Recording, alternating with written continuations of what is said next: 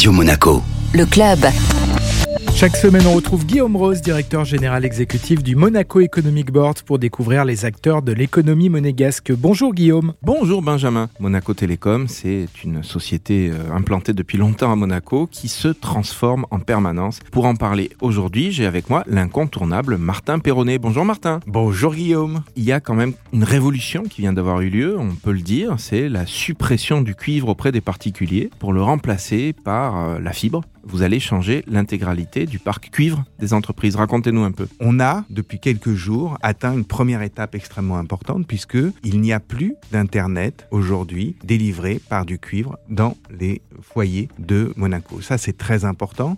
C'était la date à laquelle on avait euh, pris cet engagement. Cet engagement a été respecté. Je voudrais remercier tous les particuliers qui ont fait euh, l'effort. Je voudrais remercier évidemment les, collaborateurs de l'entreprise et tout le monde qui a participé à ce premier effort. Ça montre que c'est possible. Il y a évidemment quelques retardataires. On les traite, mais le service Internet par le cuivre pour les particuliers est arrêté. Maintenant, donc, nous passons à la deuxième étape, finaliser l'arrêt du service Internet par le cuivre pour les entreprises. Alors moi, je vous dirais bien, écoutez, chez moi, ça marche très bien. Pourquoi est-ce que je dois changer? Je répondrais que avant, les lampes à huile aussi, ça marchait très très bien. Simplement, il y a un moment où les lampes à huile, ça n'a pas bien marché. Il a fallu effectivement mettre une infrastructure, équiper votre local de fils électriques pour pouvoir avoir la fée électricité chez vous et la lumière partout dans toutes les pièces. C'est un peu la même chose. C'est vrai que le réseau cuivre a très bien marché. Il a tenu euh, pendant euh, des dizaines d'années. C'est vrai aussi qu'il n'est plus du tout, du tout adapté à passer de l'Internet aujourd'hui, à passer même des communications voix, hein, et que donc ce réseau s'arrête partout dans le monde. Et donc, oui, vous avez un effort à faire. Vous devez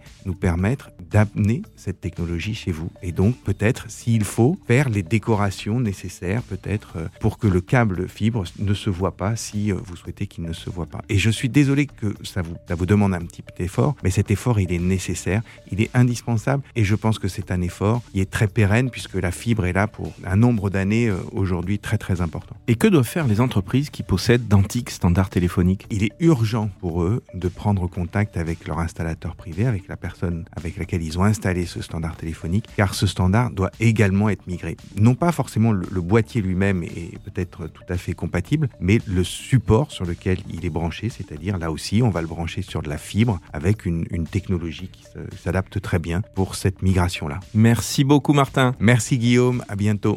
Le club Radio Monaco, avec le Monaco Economic Board, accélérateur de votre développement en principauté comme à l'international.